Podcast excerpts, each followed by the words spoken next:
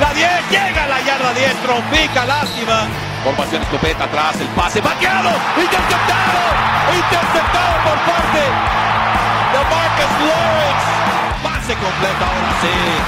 Michael Gallup, esquina derecha. Prescott, acá caray, decide correr. Prescott llegando. Prescott a la yarda 1. Increíble. Y pide ahora sí que el escándalo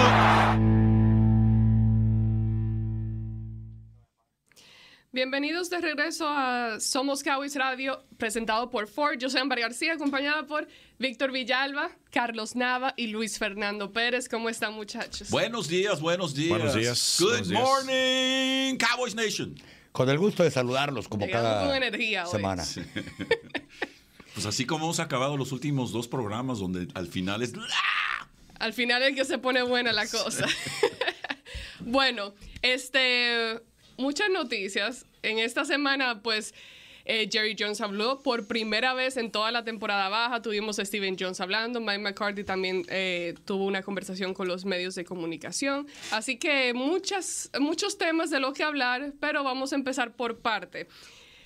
Hemos hablado suficiente de Amari Cooper, hemos hablado suficiente sobre Randy Gregory. ¿Hay algo más que decir sobre el tema. No sé, Carlos, Víctor, Luis, si tienen, eh, basado en lo que, obviamente, Jerry Jones opinó al respecto, tampoco fue que dijo la gran cosa, pero ¿hay algo más que necesitemos comentar al respecto? Yo, disculpa, yo pienso que había problemas entre Mary Cooper y la directiva, porque el acuerdo con el que llega a Mary Cooper allá en Cleveland para poder hacer el espacio de tope salarial eh, que lograron llevar a cabo los Cleveland Browns, que creo que fue de 17 millones de dólares, ¿no? Fue, lo, fue lo que, lograron de alguna forma hacer.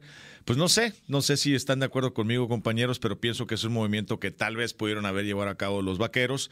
Una quinta ronda para mí no es suficiente y pues eso pienso yo que ya deja, eh, para mí, en mi opinión, no sé qué opinan ustedes, en claro que pues que había choque, ¿no? Que no estaban las por cosas. Por otro lado pues era eh, cuando comenzó a comentar al respecto a Mari por ahí de diciembre que necesitaba el balón y que un jonronero para pegar 40 jonrones por lo menos tenía que ver 40 picheos, si no era imposible pegarlos, te das cuenta que quizá la situación no era la mejor y quizá también se entiende a Mari Cooper cuando vio que el balón no llegaba, pero hay que decirlo, ¿eh? desperdició algunas oportunidades claras, creo que le empezaron a perder la confianza, eh, no creo que nunca fue a partir de que firmó ese contrato el receptor de a 100 millones de dólares que uno esperaba, porque que tuvo temporada y media buena con los Cowboys, también hay que decirlo como receptor súper estelar, y después cuando Michael Gallup comenta que el primero que le habló para felicitarlo y brother, ya la hicimos, es Dak Prescott, pues te das cuenta por dónde era quizá las preferencias, y no personales, porque yo creo que Dak es una gran persona, sino más bien en quién confías más para aventarle el balón, con quién te sientes más cómodo y con quién crees que te va a sacar del problema el día que lo necesites.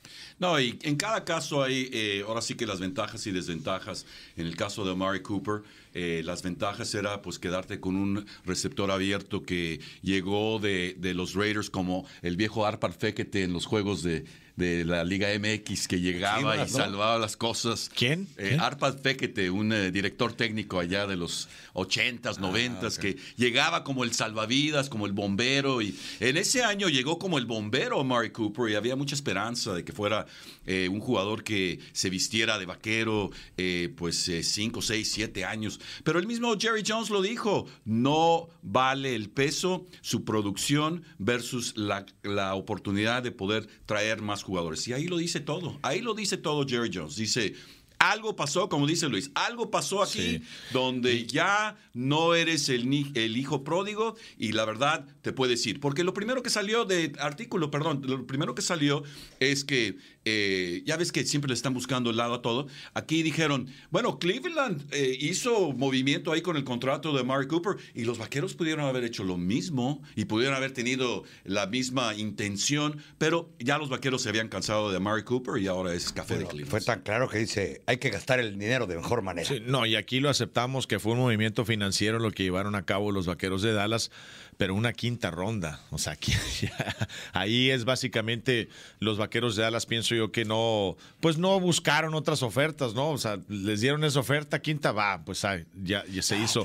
Sí, o sea, por- porque oye, estamos hablando, ahorita decíamos cosas, eh, jugador de 100 millones de dólares, receptor número uno, eh, alguien que sí llegó y cambió la ofensiva por completo cuando recién llegó al equipo, porque sí hubo un cambio eh, repentino con los vaqueros de Dallas, pero una quinta ronda, eh, pienso que merecían más los vaqueros de Dallas por la talla de, de ese jugador, o pudieron haber buscado más, pero el esfuerzo no quisieron eh, invertirlo porque simplemente querían ya deshacerse, ¿no? Sí, es evi- evidente que ya la relación ahí como que estaba dañada, se dañó. Realmente, yo sigo creyendo que va más allá de lo que sea que hubiese sido la producción o producción dentro del campo. Creo que hubo algún otro problema. No, por ahora no se sabe nada, pero s- en mi opinión creo que sí, sí hay algo más que Suelta la nosotros nota. no sabemos. ¿No tiene que ver con vacunas o sí? Digo, a ver si la- le atinamos. Ya yo estoy harta de escuchar Oye, eso, eh, pero, eh, pero ese- es, es que es que impos- o sea, tú no puedes tomar una decisión tan grande. Dijo, ¿Cómo me dijo? ¿Qué? Que está harta de escuchar eso. Ah, de eso, yo pensé que había. Ah, estoy bromeando. Siempre buscando pleito. Todavía el COVID, todavía, todavía andan con lo del COVID, todavía existe eso. Oh my God. Todavía. Cambiemos de tema. Eh, Michael Gallup. Jerry Jones habló sobre Michael Gallup, su progreso, la rehabilitación y todo eso. Eh, dijo que se sienten optimistas de, eh, de su recuperación en la rodilla con la cirugía que tuvo. Se espera que Jerry Jones, existe la posibilidad de que pueda estar listo para el inicio de la temporada, pero también existe la posibilidad de que no, y van a estar pendientes de, esa, de esos cinco primeros juegos de la temporada, puede que se, eh, se pierda el primero y todo eso, pero sabiendo eso, teniendo eso en mente y sabiendo que los Cowboys, eh, al único receptor abierto que trajeron en la agencia libre de otro equipo fue James Washington y hemos hablado ya de, de este tema, pero ahora mismo viendo exactamente, ok, la posibilidad de Michael Gallup no estar disponible en esas primeras semanas de la temporada, tienes a CeeDee Lamb como el receptor número uno, Supongo James, eh, James Washington se convertiría en el receptor número dos, a menos que traigan a otro jugador. Pero la pregunta es, ¿qué tan...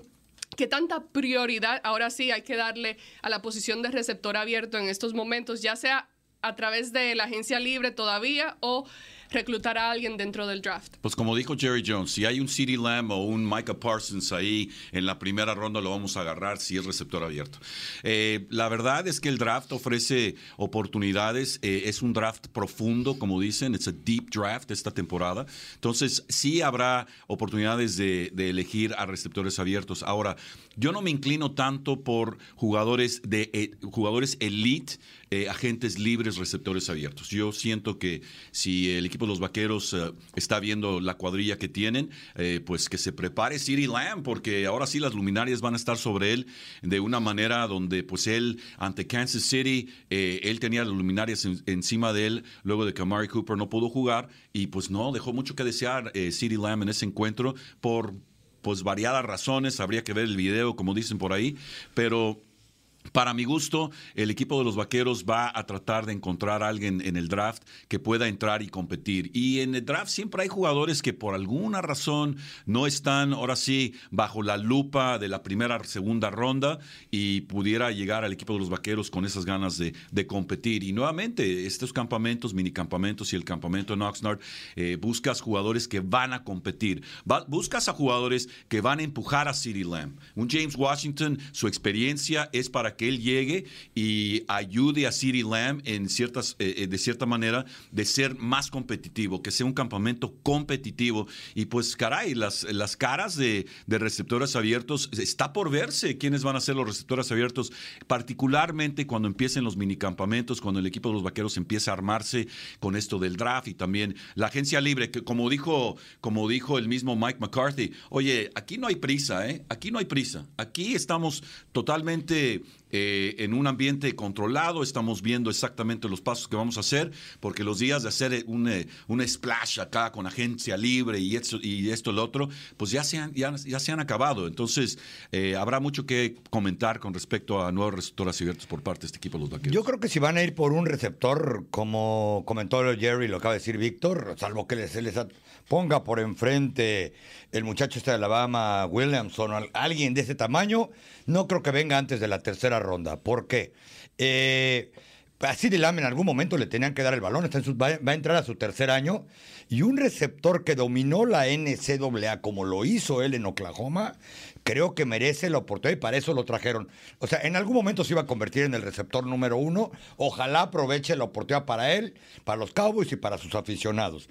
Eh, si traen a un receptor en agencia libre, no creo que vaya a ser alguien más allá del estándar que trajeron de James, de James Washington. Es decir, un muchacho que pueda competir ahí por la tercera, cuarta eh, eh, opción para Dak, que tenga su gran partido algún día cuando el scout del otro equipo aparte a los demás muchachos, como sucedió alguna vez con Cedric Wilson, que tampoco era la gran cosa para mi humilde entender. Es decir, eh, jugadas de engaño con pase va a haber dos en, eh, cada mes, vamos a decirlo así, ni siquiera por partido.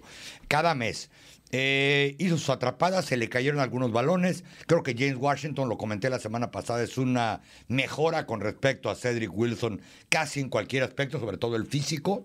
Y al final del día, si ven precisamente porque hay profundidad en este draft con respecto a receptores, en la tercera ronda, en segunda un muchacho que pudo haber sido de primera, de acuerdo a los análisis que ellos tuvieron antes, en lo que llaman su board ahí, quizá lo toman, pero reitero, yo no creo que los planes de ellos esté un receptor antes de tercera ronda, ni tampoco ir a tratar a canjear un receptor como hicieron con Amari, que es rarísimo que aquí hay un canje por primeras rondas, como sucedió en el caso de Amari, que, que es el único que yo me acuerdo últimamente. Y no creo tampoco que le vayan a pagar a otro James Washington por traer otro receptor. Para eso firmaron a Noah Brown. Y yo de acuerdo contigo en el sentido de que de lo de Washington no se van a ir ni muy para arriba ni muy para abajo. Pienso que un canje así como el de Mari Cooper sería porque se viene una situación catastrófica con sus primeros dos receptores. Pienso que están apostando en Gallup, están apostando en que sea el año de City Lamb. Pienso que les van a dar la responsabilidad, eh, les van a dar la presión para que de algunas eh, formas sean eh, los referentes ¿no? de este equipo. Washington trae experiencia. De hecho, los vaqueros lo querían, ¿no? Hace un par de años en el draft, pero se terminó yendo a Pittsburgh, que tuvo buenos, buenos años por allá. Eh, pero aquí, además de los jugadores, pienso que están trayendo un poco de ayuda en lo que se refiere de pantalón largo, porque llega Schottenheimer, ¿no? Llega este jugador, este ex coordinador ofensivo de los Jacksonville Jaguars, que, que va a ser, que va a ayudarle a Kellen Moore en lo que es el, eh, eh, el juego aéreo, ¿no? También un poco a la defensiva. Eh, eh, ¿Cómo? No recuerdo el ex coach de, de los gigantes de Nueva York, que, este, que estuvo muy poco tiempo, pues acaba de estar aquí con los vaqueros en esa posición. Me va a mí también. Ben. McAdoo, Ben McAdoo. Ben McAdoo eh, básicamente tenía esa posición. Entonces, eh, pienso que están trayendo, están buscando un poco de, de refrescar, pi- pienso yo, ese, esa faceta de lo que es el juego aéreo de los vaqueros de Dallas. Traen a este joven para que le ayude a Kellen Moore a tratar de establecer un juego, un juego aéreo que sea dominante, pero, eh, pero sin lugar a duda, pienso yo que se están eh, concentrando y están poniendo la presión en lo que viene siendo eh, eh, tanto tanto eh, City Lamb no como como Washington ¿no? Y es un hecho que ellos y, y consideraron Gallup, y Gallup perdón que sus receptores no funcionaron y también hubo parte culpa del coach de receptores. Fue el único coach del staff que no renovaron. Trajeron a Robinson ahora para tratar de ayudarles. Yo creo que lo de Schottenheimer también es un buen calambre para el coach Kellen Moore. Eh, Schottenheimer ha, estado en grandes Y- ofensivas. Su papá es una leyenda ofensiva No, y- y- y- de la NFL también. Y, hay una muy buena relación porque eh, si te pones a ver, pues cómo le- el- se podrá decir el árbol genealógico de los de los no, ¿verdad? O el árbol de cocheo, si tú ves pues de dónde se desprenden, de dónde se van desprendiendo, ¿no? Los, los trabajos, pues Mike McCarthy empezó su carrera con Marty Schottenheimer, que viene siendo el papá de este muchacho. Hay una relación, este, hay una cercanía, se conocen hasta cierto punto. Entonces, a lo mejor Mike McCarthy vio que, que faltaba, ¿no? Como dice Carlos, ¿no? Fue el único que no le renovaron y, y deciden ayudarle a, a Kellen Moore eh, con otra mente ofensiva específico en el, juego aéreo. Pues hablando de ofensiva, la parte de la ofensiva de la que más se está hablando en estos momentos en cuanto a necesidades y refuerzos es la línea ofensiva de los Cowboys. Eh, Jerry Jones eh, también comentó al respecto de las necesidades dentro de la posición, tanto en tackle, pero como la posición de guardia. También habló y mencionó la posición de pateador. Sabemos que querían volver a firmar a Greg Sirlin para traerlo de regreso, pero él terminó firmando con, ¿quién fue? Los Jets. Los Jets. Los Jets. Entonces, en cuestión de necesidades dentro del equipo, ¿hay alguna otra posición en la que los Cowboys realmente deberían de enfocarse en, esto, en estos momentos? Agencia libre, draft, más allá de la línea ofensiva y obviamente traer un veterano, un pateador veterano con más experiencia. Pues caray, apoyadores también, hay una falta de apoyadores, hay una falta de profundidad. Eh, se habla de que Luke Gifford tiene muy buena actitud, tiene eh, eh, trabaja muy bien. Mike McCarthy lo dijo durante la semana, luego de que lo firmaron por un año, que tiene una actitud muy positiva, pero el ser positivo, el trabajar duro, el practicar bien, pues caray, por alguna razón u otra no ha podido establecerse como un jugador titular y bueno, hay que encontrar ese tipo de jugadores. Ahora se, se, ve la necesidad de alguien que le quite un poquito de presión a Micah Parsons para poder soltarlo un poco más. Ahí está Van Der eh, no. no. Desafortunadamente, el, pobre Leighton, este, habrá que ver qué tipo de temporada tiene, pero, pero de pronto necesitan un jugador que pueda, ahora sí que correr de lado a lado y que pueda darle la oportunidad de de, este, de improvisar quizá, porque una de las cosas que tiene Micah Parsons es, ¿sabes qué? Suéltalo. Suéltalo, suéltalo, quítale la rienda y órale, déjalo, déjalo correr en el campo. ¿Por qué? Porque él tiene esos instintos que pocas veces se ven. Ahora, no vas a encontrar un Micah Parsons en el draft, lo dudo mucho, pero puedes encontrar un jugador que puede liberar a Micah Parsons. Entonces, para mi gusto, apoyador es una posición eh, importante para los vaqueros en este momento. Y luego, pues esquineros, esquineros, siempre va a haber la necesidad de tener esquineros que tengan la habilidad de, de, cubrir al receptor abierto elite eh, del, equipo contrario. Y eso también es difícil de encontrar, este tipo de atletas, particularmente los, eh, los esquineros que tienen altura, que son grandes, que tienen tamaño también, porque normalmente pues son estos jugadores de 5 pies, 9 pulgadas, 5, 10, que bueno, cuando se enfrentan a receptores abiertos de 6, 2, 6, 3, hay una desventaja ahí. Entonces, eh, pues caray, hay que encontrar ese tipo de jugadores también. Pero yo me inclino más por el lado de apoyadores necesita el equipo de los Vaqueros de Dallas. Si hubiera que ir por, eh, ya sea en el draft o en agencia libre, yo creo que apresurador de corebacks, es decir, un ala defensiva de verdad.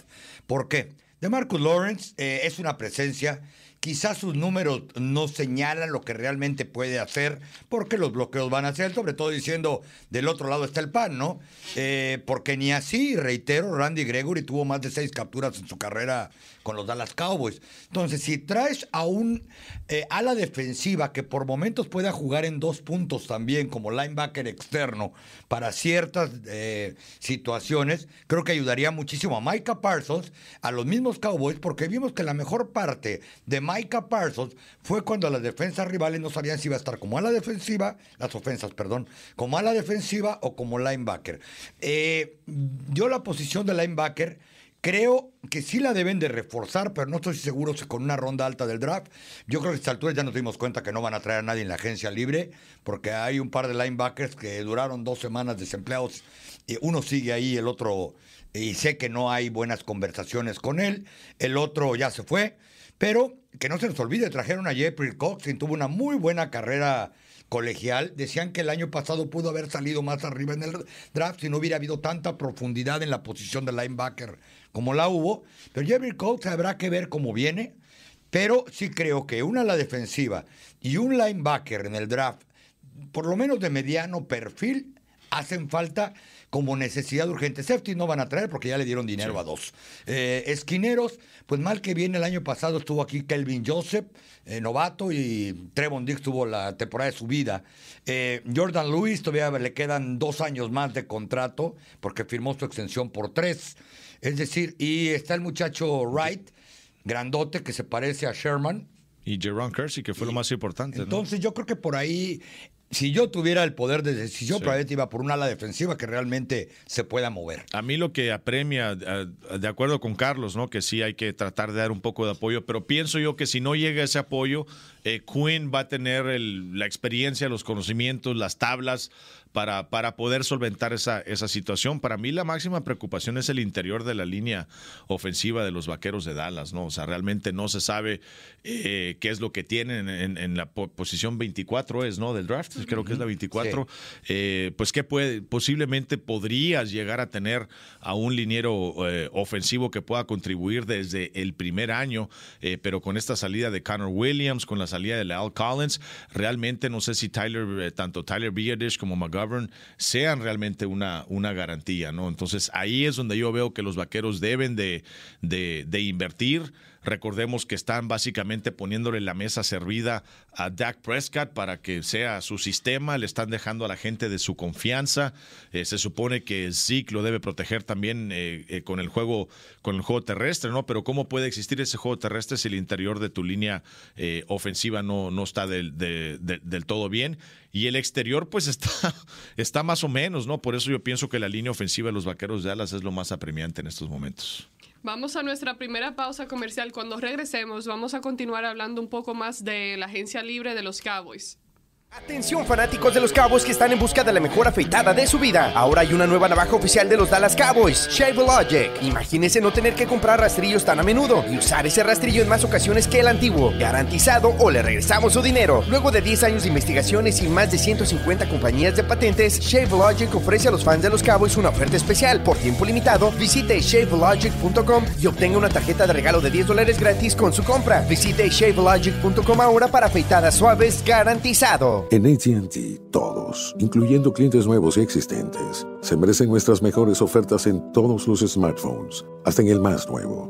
Se las merecen la que tuvo que bailar sus cumbias sola, enfrente del espejo, los que convirtieron su cama en restaurante y oficina, y los que tuvieron una cena romántica enfrente de su compu. No es complicado. En ATT, todos se merecen nuestras mejores ofertas en todos los smartphones, hasta en el más nuevo. Se pueden aplicar restricciones. La temporada ya comenzó y eso significa que la época de los impuestos se acerca. ¿Buscas trabajo de planta o de tiempo compartido? ¿Te interesa ayudar a tu comunidad con sus finanzas? Dale un ojo a Liberty Tax, orgulloso asociado de los Dallas Cowboys. No necesitas experiencia previa en impuestos para ser considerado. Liberty Tax tiene 79 localidades a través de Dallas Forward y 2.300 oficinas a nivel nacional. Únete al equipo y encuentra tu oportunidad hoy en libertytax.com diagonal hiring. Recuerda, Liberty Tax texas.com diagonal hiring. Texas. Las Ford F-Series son las camionetas más vendidas en el país por 45 años y es todo gracias a ti. Cuando manejas una Ford F-150 con mejor capacidad de carga en su clase o una Ford Super Duty con mayor potencia en su clase, sabes que las F-Series son construidas para Texas y por eso son las mejores en Texas. Visita tu concesionario Ford de Texas y maneja casa en una Ford F-Series. Ford F-150 y Ford Super Duty, las mejores en Texas basado en metas totales de 1977 a 2021.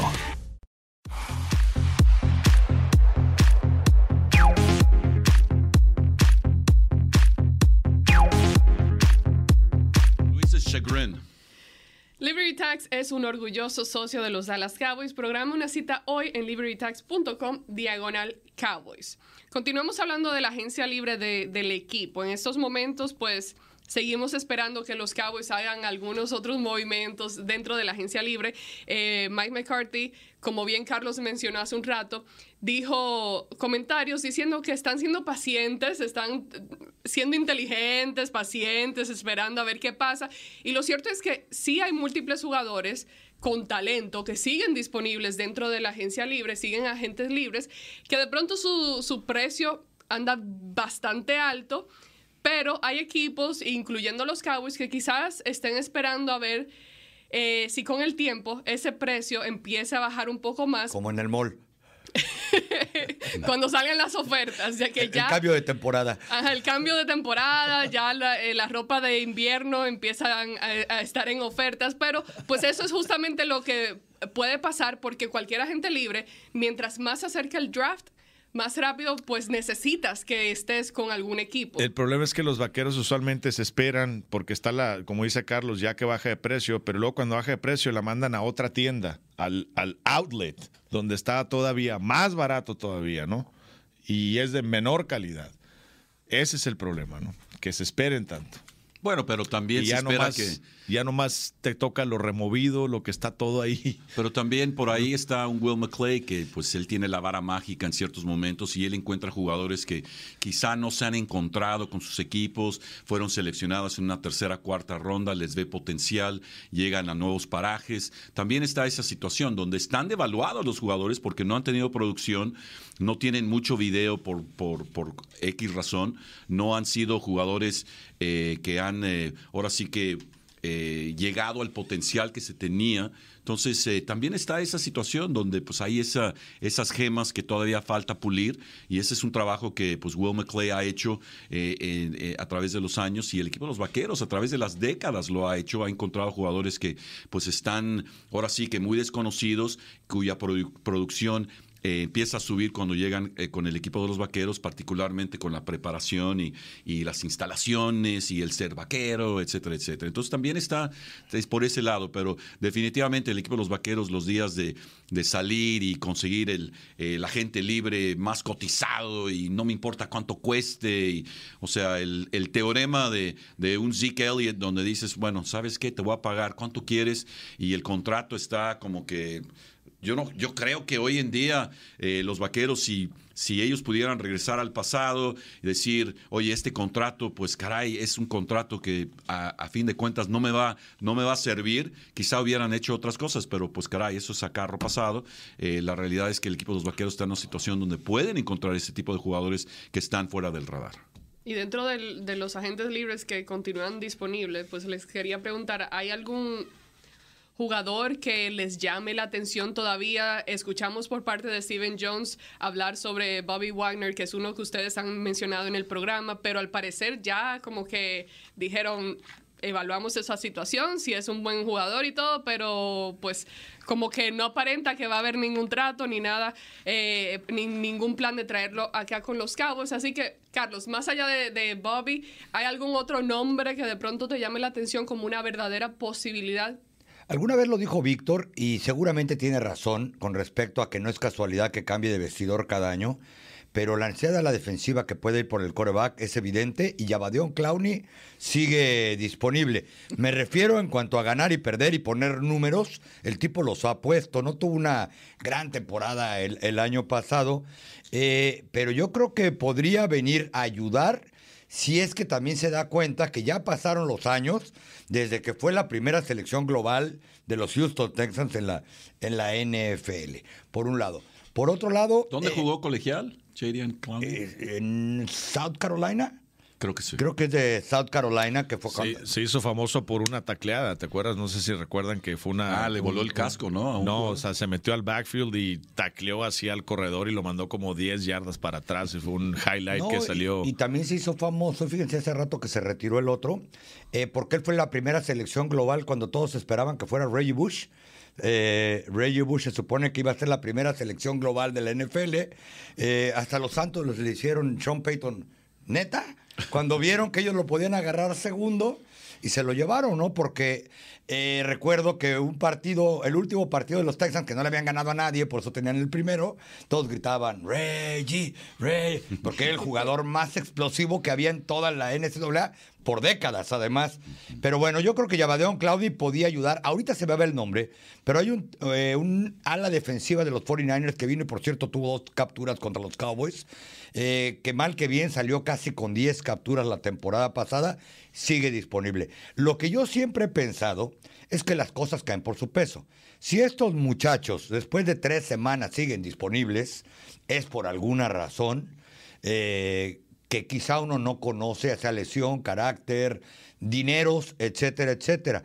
Porque yo creo que, como dice Víctor, las firmas rimbombantes de los Cowboys terminaron cuando pusieron el tope salarial para acabar pronto, porque pues ahora aunque quieran, a veces les cuesta trabajo, ya lo estamos diciendo, ¿no? Les falta línea ofensiva, algo de defensa, y tuvieron que dejar ir a un receptor de a 100 millones, tuvieron que reestructurar a DAC, etcétera, etcétera.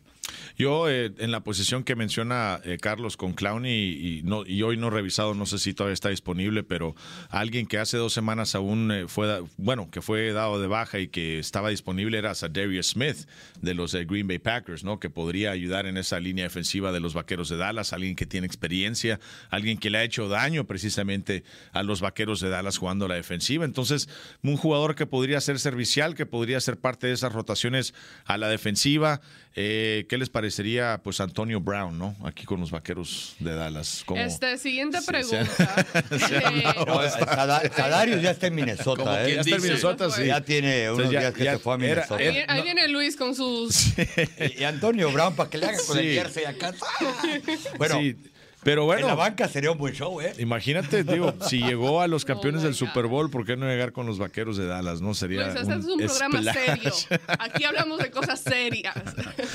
no, no, fuera. Si ya Smith está con, con, con eh, Minnesota, la verdad no no, no veo muchos jugadores que puedan hacer un splash, como decía Víctor, posiblemente uno de esos jugadores que eh, tenga tiempo fuera de la liga, que esté entrenando, que eh, gente que realmente lo conoce de su ritmo pueda avalar y pueda decir, oye, aunque no haya jugado, está listo, está preparado, está listo para trabajar, por, por lo menos invítalo al campamento de pretemporada o invítalo a los entrenamientos para ver si es alguien que te puede, que te puede ofrecer algo, ¿no?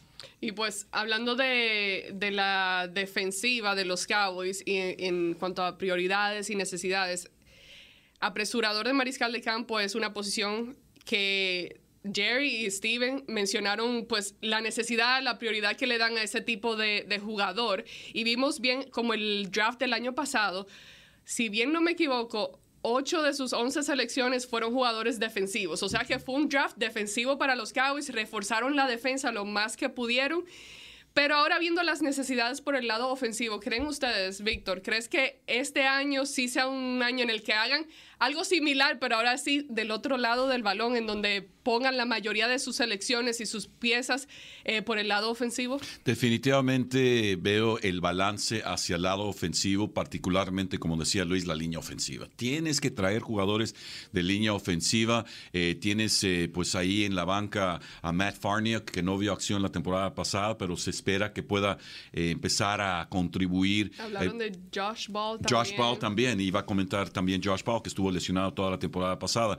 en el sentido de que estuvieron marginados esos jugadores durante toda la temporada, pero también son jugadores que dentro de los campamentos van a proveer eh, esa competitividad, particularmente ahora sí que fogueándose con eh, los linieros defensivos que tenga el equipo de los Vaqueros. Pero definitivamente este equipo de los Vaqueros eh, desde, desde hace ya varias temporadas está buscando ser ese equipo ofensivo que controle la línea de golpeo, que tenga el balón al final del encuentro, que mueva las cadenas y que gane el encuentro con el balón en la mano al momento de neutralizar cualquier posibilidad porque le están eh, ahora sí que tumbando cualquier posibilidad, al contrario, de tener el balón. Entonces, eh, con, un corredor, seguramente Zeke Elliott va a regresar renovado. Dudo mucho que él esté ahí picándose la panza ahorita, diciendo, bueno, ahorita voy a descansar. No, ahorita yo creo que Zeke Elliott está trabajando, preparándose, quiere tener una buena temporada.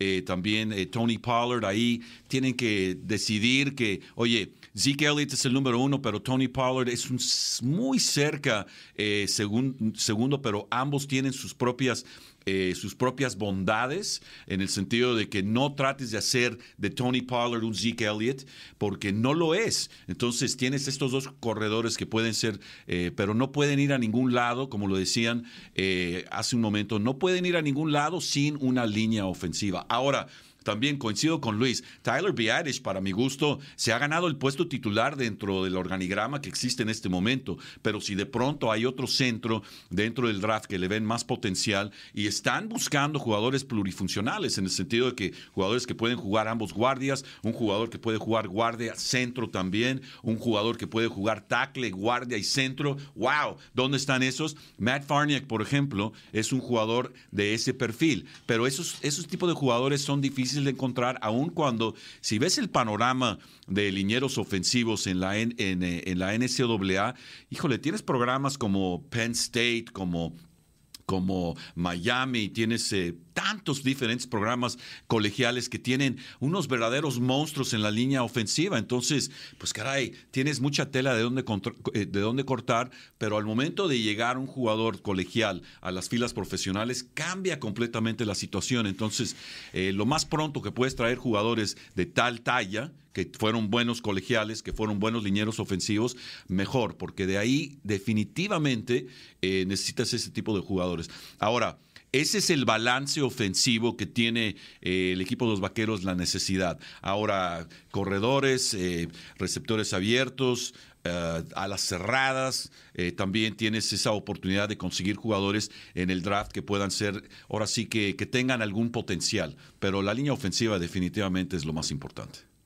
Sí, por otro lado también creo que quizás estamos eh, exagerando a veces, ¿no? Los Cowboys, mal que bien, tuvieron la mejor ofensiva el año pasado en puntos anotados, la que más ya reganó, pusieron números históricos, eh, de una manera u otra, eh, creo que al final de temporada hubieron jugadores que desaparecieron y ahora sí están desaparecidos de, estar. Es decir, a Mari Cooper en la segunda mitad de temporada no anduvo bien. Y yo creo que ahí empezaron las fricciones, écheme el balón, que fue primero el huevo, la gallina. La línea ofensiva se comenzó a caer. Eh, sí que Elliot anduvo lastimado desde el juego contra Carolina, después él mismo lo, lo reveló, nunca quiso justificar absolutamente nada, pero yo sí sigo creyendo que es el mejor corredor que tienen los Cowboys y que todavía tiene mucha vida productiva, siempre y cuando eh, estamos hablando de la NFL, le ayuden. Eh, es un hecho que necesita linieros interiores. Más allá del centro, Tyler ya le, ya le invirtieron y van a dejarlo ahí, es un hecho, no hay necesidades primarias.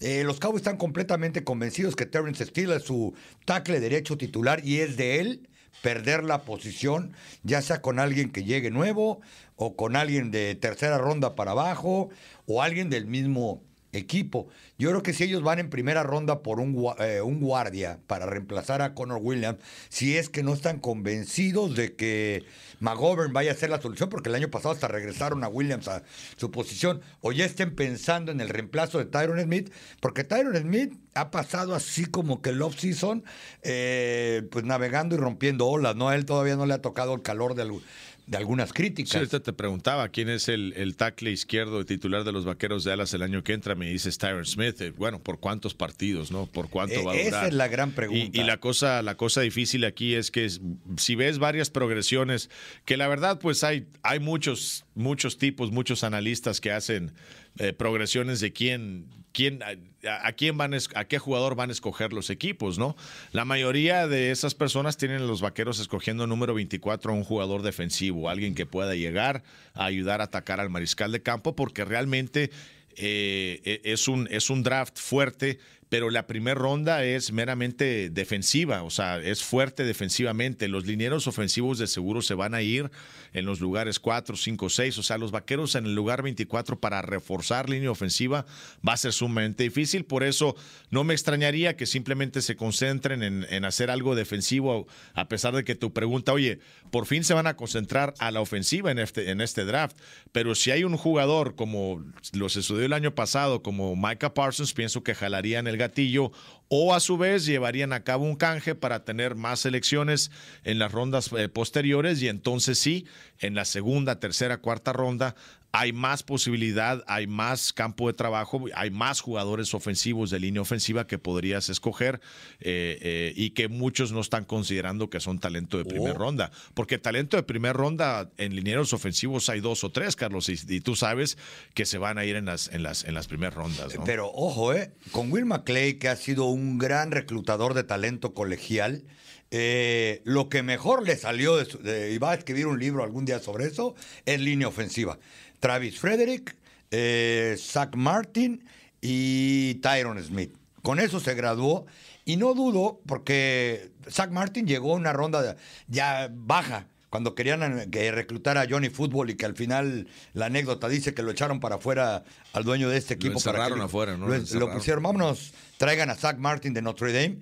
Eh, por eso es que yo no dudo que si en el 24, que ya está más cerca del final de la primera ronda que de arriba, ven pasar el suplente de Tyron Smith o un guardia que realmente les pueda ayudar, lo van a hacer. Eh, Conor McGovern, recuerden, eh, Él realmente nomás ha estado dos temporadas aquí y muchas esperanzas tenían en él y creo que las tienen, porque el año pasado eso quisieron de estarlos cambiando y poniendo, yo creo que ni él ni Connor Williams se sintieron cómodos nunca. Pero es fullback, pues es corredor de poder. Ala No, cerrada. no, es, no es liniero. es- Bueno, ahora acabo de chequear. La de Zach Martin no fue tan, tan baja. O sea, fue ¿Qué la fue? primera ronda, pick 16, 16. La mitad exactamente. Entonces, pues, Sí, cierto, ahora son ocho rondas más abajo. sí, pero querían, a- querían escoger a Johnny Football a arriba. Johnny Manciel. a Johnny Manciel en el top 10, imagínate. Que por cierto, esta semana anunció el retiro, ¿no? Todas las prensas pararon. Ya ¿De cuál, ¿De cuál liga? No, no, esa fue la pregunta. ¿Todavía juega? Estaba en Está en una liga de qué, de aficionados. No, que flags, ellos- de esas de. Ah, era de flag. de esas de. No, no. No, es una liga donde los aficionados están, ah, eh, eh, están mandando las jugadas. Es una fan league o no sé qué. Imagínate. Es de, es de Municipal, salón. Municipal. de esas- Es de salón. Es liga- profesional de salón. Liga municipal, yo creo. Juegan todos los equipos en el mismo estadio. Estoy seguro ya se acabó lo que le dieron por primera ronda, ¿no?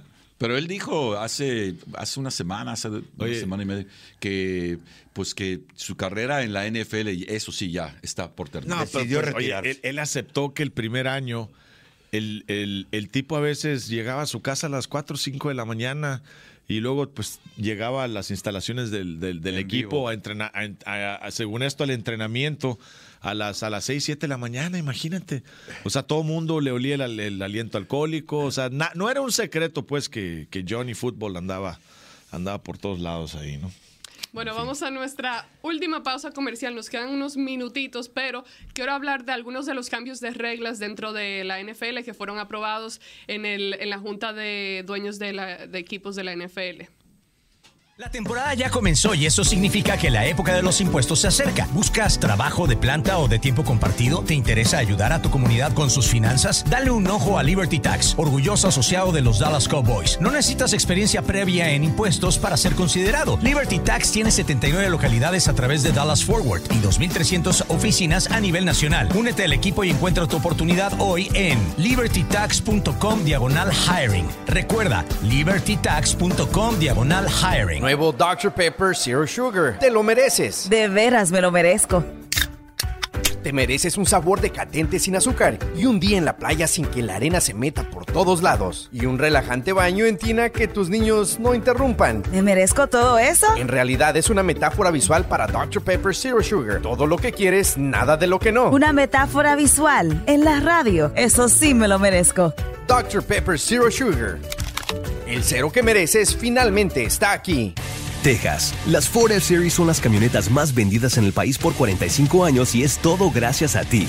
Cuando manejas una Ford F-150 con mejor capacidad de carga en su clase o una Ford Super Duty con mayor potencia en su clase, sabes que las F-Series son construidas para Texas y por eso son las mejores en Texas. Visita tu concesionario Ford de Texas y maneja casa en una Ford F-Series.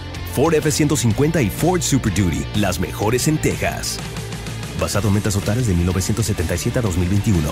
Atención fanáticos de los Cowboys que están en busca de la mejor afeitada de su vida. Ahora hay una nueva navaja oficial de los Dallas Cowboys, Shave Logic. Imagínese no tener que comprar rastrillos tan a menudo y usar ese rastrillo en más ocasiones que el antiguo. Garantizado o le regresamos su dinero. Luego de 10 años de investigaciones y más de 150 compañías de patentes, Shave Logic ofrece a los fans de los Cowboys una oferta especial. Por tiempo limitado, visite shavelogic.com y obtenga una tarjeta de regalo de 10 dólares gratis con su compra. Visite shavelogic.com ahora para afeitadas suaves garantizado.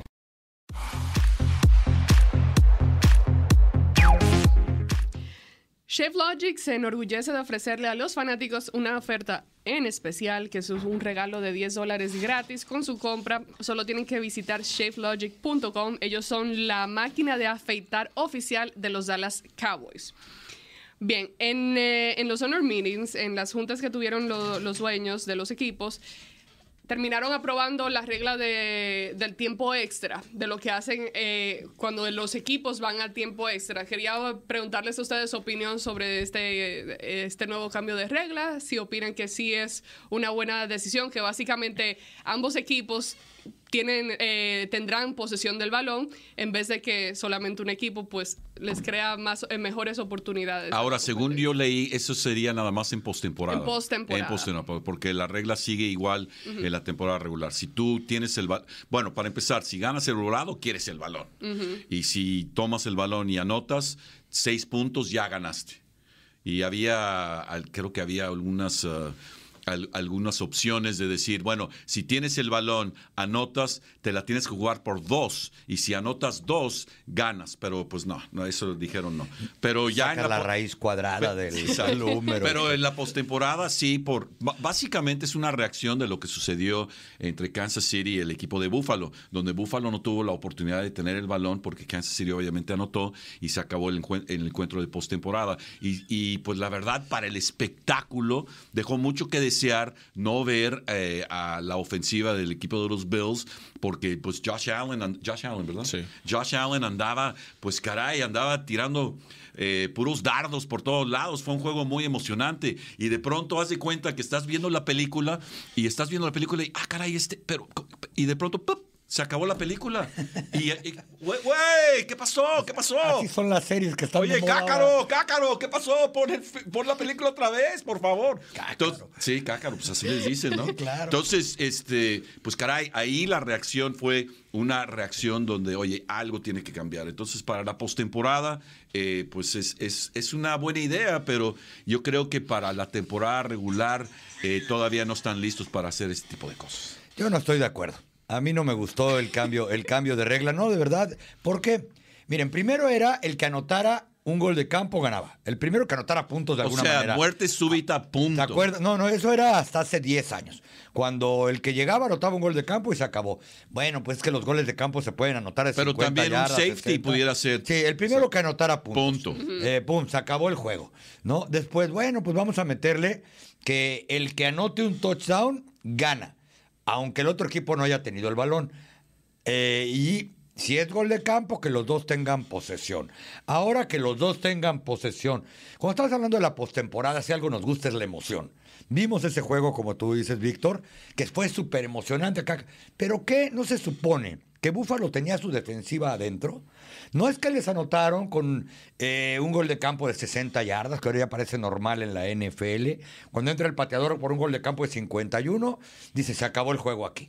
No, había 11 jugadores adentro del campo, también del lado defensivo de los Bills, que su trabajo era salir a tratar de frenar. Si han frenado, entonces dirías, ah, qué mala suerte de los Chiefs, porque ganaron el volado, pero como tuvieron que patear de despeje de su yarda a 25, entonces tuvo muy buena posesión de campo George Allen y con tres jugadas les ganó el partido. No, pues no es justo.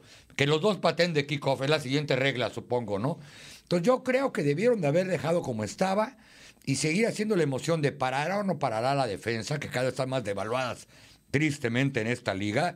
Esta es una liga que Rudel quiere, como tú decías, flag football por momentos. Pero la cosa es que ya aceptaron que se presenten empates, ¿no? O sea, el, el- el empate es una En realidad. temporada regular. El- por eso. Ah, sí, claro. El Pero empate, siempre ha estado, ¿eh? Por eso, pero es- si el empate es una realidad Y en son la 10 N- minutos. En la NFL, entonces no sé por qué se rompen la cabeza. Yo no estoy de acuerdo eh, eh, por, por- eh, con esa regla. eh, eh, por, por dos cosas, ¿no? Eh, eh, número uno, pues, de acuerdo con Carlos en que deberían dejarlo eh, como estaba. Ahora, ¿por qué marginan a la temporada regular de esa regla y solamente en la postemporada? Pienso yo que si quieres la emoción en la postemporada, pues ¿por qué no tener la misma emoción en los partidos de NFL cuando tú sabes que pues los partidos que se están jugando en, en- en ese sábado o en ese jueves o en ese domingo, por supuesto, van a ser los eh, eh, el rating televisivo más alto. O sea, la NFL es lo máximo que existe en este país y por qué nada más hacerlo en la postemporada y no hacerlo en toda la temporada regular. Eso para mí número uno. Y número dos, pues si ya estableciste un tiempo para jugar, ¿por qué no dejas que jueguen y a ver quién gana el partido? O sea, ¿para qué estableces un tiempo de, de tiempo extra si no los vas a dejar jugar entonces todo el tiempo, no? Y ahí Donde viene- ahí se puede decidir realmente, ahí no te tienes que preocupar de que si entra o no entra la defensiva, como dice Carlos, de que si tuvo o no tuvo tiempo.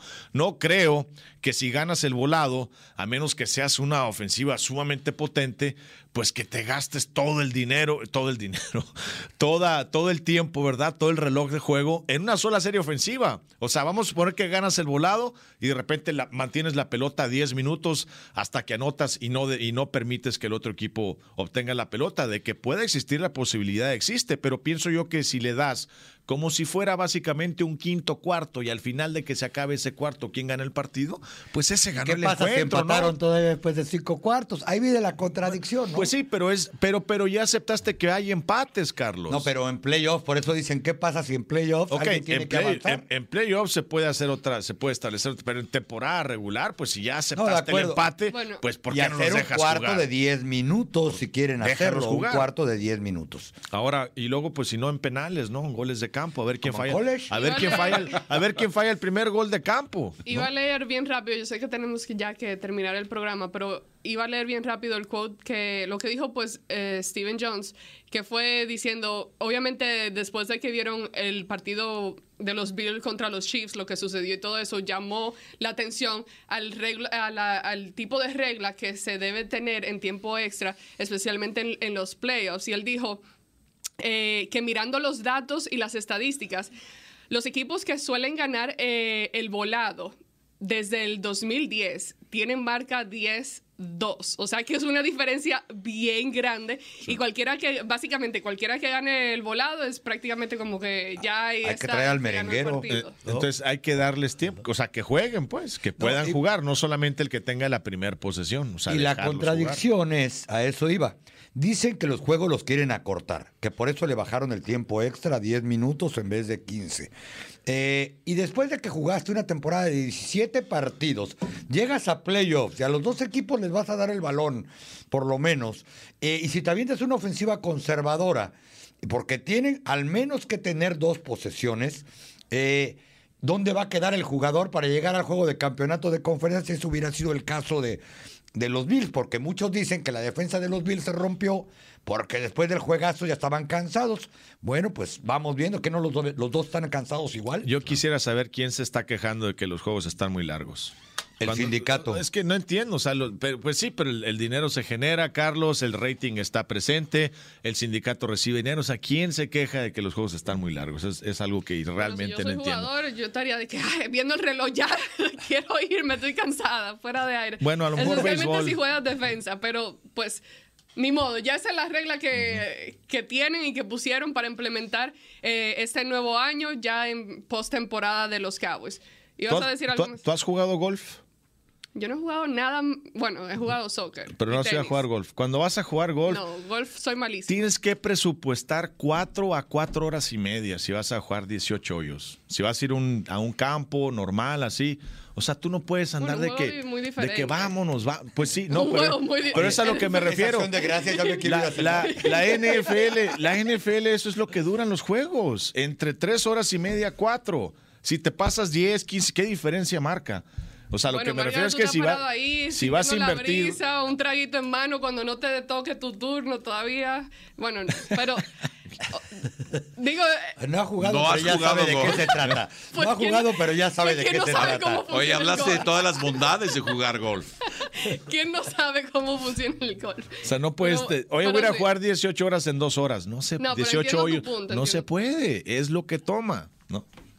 Bueno, ya con eso concluimos el programa de hoy. Muchísimas gracias, Gracias. Víctor, Luis, Gracias, Ámbar, Carlos. muchachos. Y los, eh, los que nos acompañaron el día de hoy en vivo, estaremos de regreso la semana que viene, miércoles a las 10 a.m. tiempo central, aquí en Somos Cowboys Radio, presentado por Ford. Esto ha sido una producción de DallasCowboys.com y del Dallas Cowboys Football Club.